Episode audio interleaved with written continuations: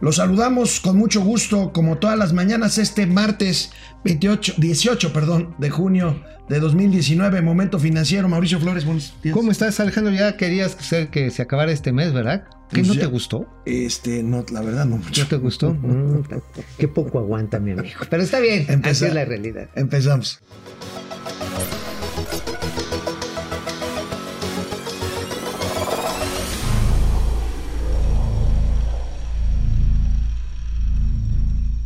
Pues ayer, mi querido amigo Mauricio Flores, la agencia calificadora Moody's volvió a recortar a la baja las expectativas de crecimiento para la economía mexicana. La ubica en 1.2%, no es la más baja.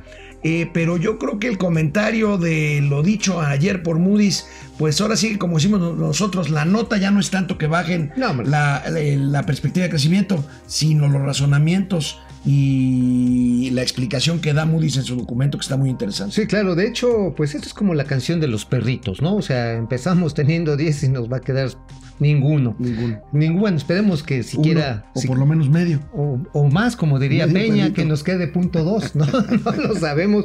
Pero bueno, aquí lo importante realmente, mi querísimo amigo, pues es que esta alentización del crecimiento económico va acompañado por la mención específica de que las políticas públicas no tienen predictibilidad, son impredecibles. Son impredecibles. Yo creo que eso es lo que Ese más, eso es lo que más, eso es lo que más pegó. Eh, dice las políticas del gobierno de Andrés Manuel, pues ahora son impredecibles. Todo lo que ello implique, pues eso quiere decir que hay que no les están gustando las señales que se siguen mandando. Hay un elemento muy particular que habla sobre la política ambiental, que envuelve prácticamente todo, porque por un lado, pues se cierran las temporadas abiertas, las compras de energía generadas con fuentes renovables, eólica, fotovoltaica.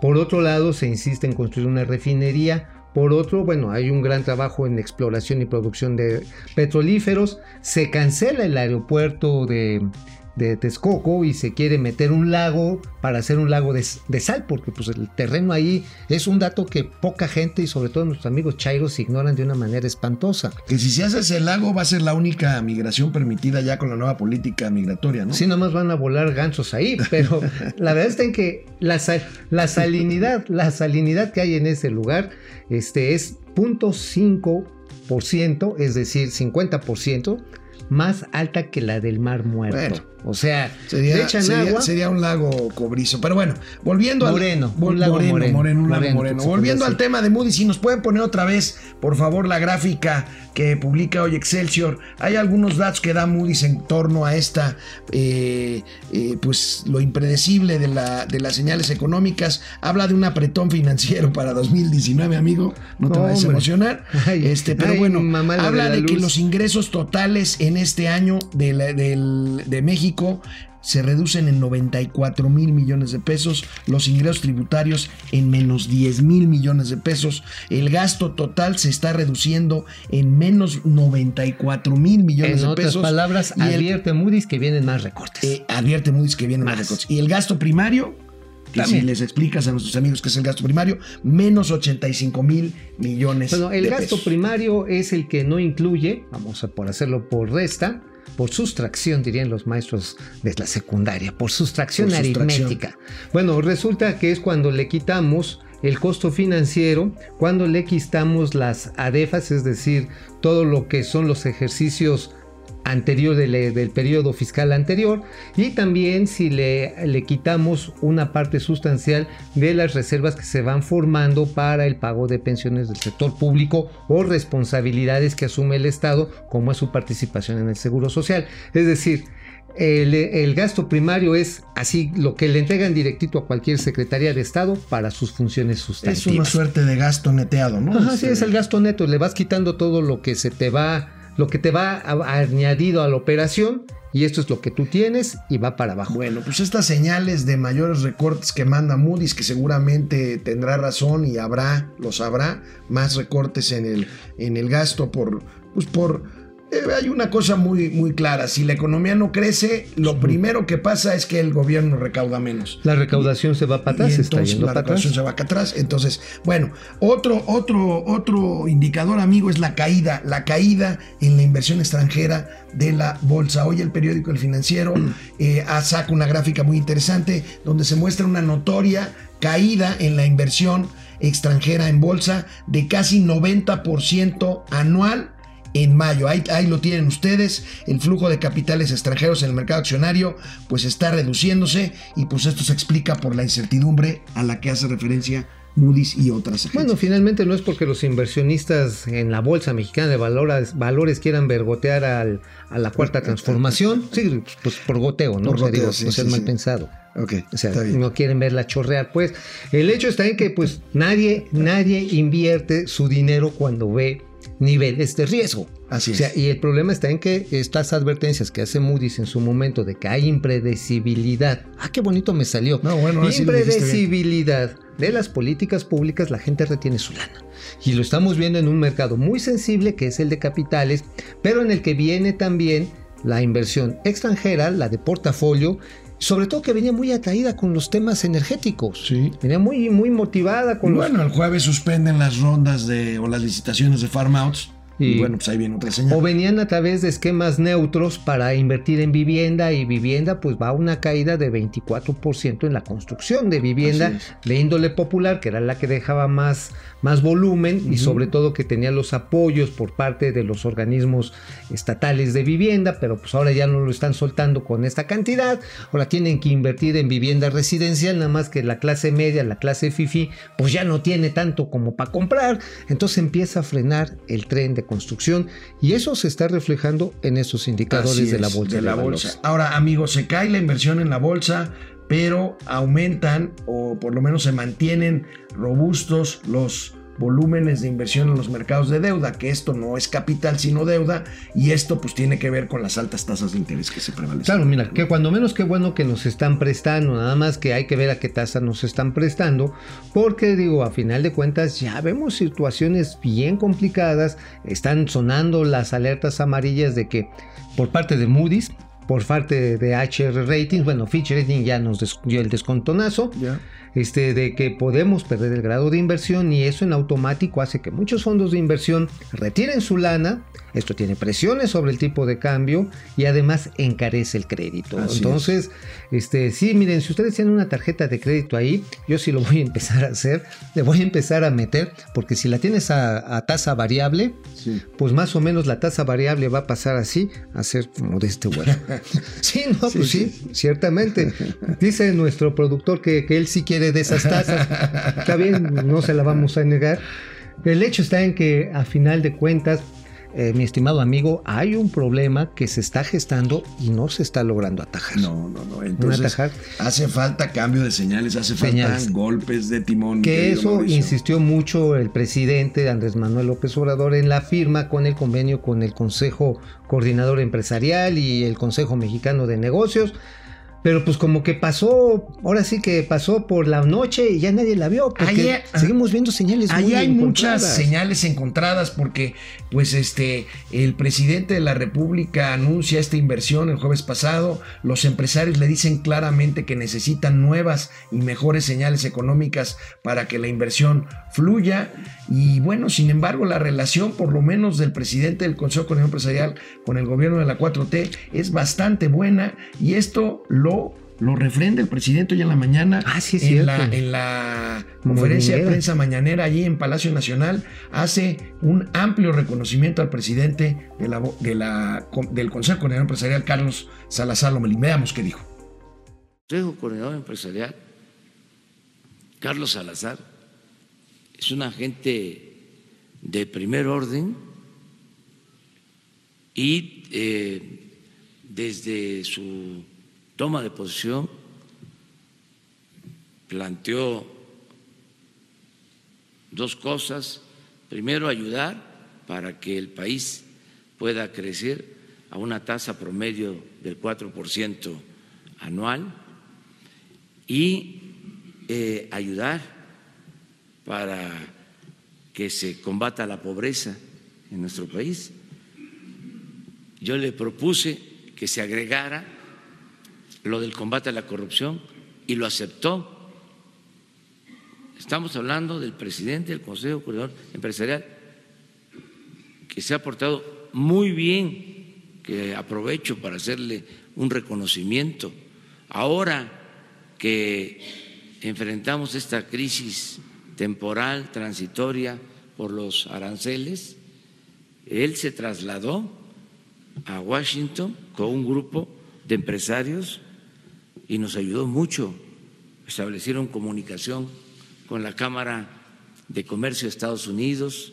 La Cámara de Comercio de Estados Unidos se pronunció a favor de México, de no imponer aranceles a las mercancías mexicanas que se venden en Estados Unidos. Entonces, sí hay una actitud eh, distinta del sector empresarial, muy buena, pues qué bueno que fueron a defender sus intereses, porque también las, em, bueno, hay que recordar, Carlos Salazar Lomelí fue el director de FEMSA, no es el presidente de FEMSA. Muy exitoso ejecutivo, no es el dueño, quiero insistir, a lo mejor tiene un paquete de acciones, porque sus niveles seguramente lo tiene. Este, representa el llamado Grupo Monterrey, grandes empresas regiomontanas, todas ellas admirables, pero que tienen una relación comercial permanente con los Estados Unidos. De hecho, el núcleo industrial de Nuevo León nace a partir de, esa, de ese vínculo y por supuesto que tenían que irse a defender de las barrabasadas de Donald Trump. Ahora, qué bueno que lo hicieron. El presidente presume mucho y qué bueno la relación con Carlos Salazar. Yo creo que la relación no es tan tersa como lo aparenta o como lo quiere aparentar el presidente de la República, porque él, eh, la demanda sigue siendo la misma. Señales de certidumbre. Ahora digo, el Consejo Coordinador em-, Empresarial es un gran paraguas donde están las asociaciones y cámaras. Es más, por ahí dicen algunas malas lenguas, anoche escuchaba, de que este, pues a lo mejor Carlos Salazar Lomelí es el próximo candidato de Morena al gobierno de Nuevo León. ¿eh? Él ya dijo que no. Yo creo que estas cosas, siempre que el eh. presidente apapacha a alguien, pues empiezan todos los, todos los opinólogos a especular. Yo no quiero decir esta boca es mía porque quién sabe, en esto de la polaca, ahora sí que al como le caiga se le acomoda. Exactamente. Pero bueno, nada más para terminar con este punto, este, otros organismos que componen, componen el CCE han sido muy enfáticos, la Coparmex. La Coparmex ha sido muy combativa. siempre lo ha sido. Siempre lo, ha, sido. De hecho, fue con Peña, ¿eh? A Peña lo trajeron de piñatita. No, ¿eh? no, bueno, incluso con los gobiernos panistas. También este, fueron seriamente cuestionadores ahorita de la el presidente de la Coparmex, Gustavo de Hoyos, ha señalado como el autor o uno de los autores de esta cascada de amparos que han mantenido suspendida la construcción del nuevo aeropuerto de Santa Lucía y que mantienen con un pelito vivo al, aeropuerto de Texcoco. Pues más bien mantienen una de las velas encendidas al lado del féretro, perdón que te lo diga así amigo. Pero este, por otro lado tienes a la Concamín que siendo muy conciliadora ya también le salió Paco Cervantes a decirle, presidente, ¿qué le parece si en vez de hacer una refinería totototota ya en dos bocas, haga una refinerita chiquita.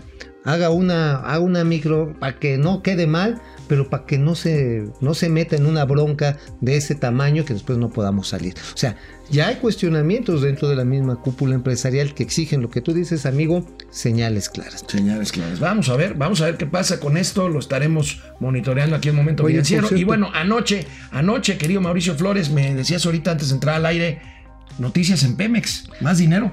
Noticias muy interesantes porque Pemex dio a conocer que la inversión que está haciendo recursos públicos finalmente es a nivel histórico. Estamos hablando prácticamente 120 mil millones de pesos y esto programado, no que todo se haya ya desembolsado, está en procesos de contratación para la exploración y la producción de crudo, lo cual en principio es muy afortunado. O sea, en vez de agarrar y decir, vamos a meterle dinero a una refinería, que por cierto, aquí también, en, los pasillos de la torre del jeque allá de, Pemex, pues no están de acuerdo con la refinería, ¿eh? No. No quieren la refinería, dicen, pues que se haga cargo de ella la señora Nale, ¿eh? O sea, nada más porque este, pero la bronca está en que a Pemex le toca Ahora, amigo, esto aparentemente es una buena noticia, pero también lo que esperan los mercados y lo que esperan, pues inclusive algunos expertos del tema energético, es que efectivamente el dinero, la lana fluya a Pemex, pero que esta no sea exclusivamente dinero fiscal. Exactamente. Sino que haya inversión privada también en estas inyecciones. Mira, digamos que, que de momento en la parte pública todo parece ir bien. En el caso de los 20 nuevos campos, el nuevo modelo de contratación que ha sido muy rápido, se han desarrollado 20 campos. Pemex presume, la nueva Pemex presume que en el gobierno anterior, en los gobiernos anteriores en una década solamente se habían abierto 23 campos.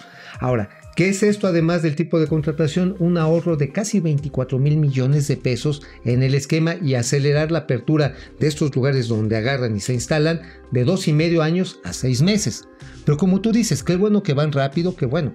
Pero aquí es importante que se cumpla dos expectativas. Una, que a final de este año, como están prometiendo, estos campos, sobre todo el Ixchay, que le llaman, que este por cierto lo anunció el último director de Pemex de la época peñista. Así es, José Antonio González No, sí, no. Carlos Treviño. Carlos Treviño, lo anunció. Qué bueno que empiezan a tener esta proyección de que va a tener 80 mil barriles diarios a finales de este año.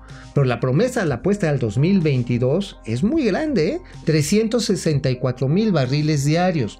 Insisto, ojalá que, que, sí sea así, porque desafortunadamente muchas veces las inversiones petrolíferas son tan riesgosas que tú metes, inviertes y no sale un solo barril. No, bueno, pues un poco la discusión con el presidente. el presidente quiere que ya haya petróleo en barril y la verdad es que es una inversión de largo aliento. La y es riesgosa, es muy riesgosa, es muy riesgosa y por eso ahí es donde se necesita la inversión privada. Así es. Que asuma el riesgo el sector privado también y que se asocie, porque si no, ya lo dijo Moody's y regresamos al principio, aguas con las políticas públicas porque si le siguen sacando dinero fiscal para ponérselo a Pemex con baja rentabilidad, pues no.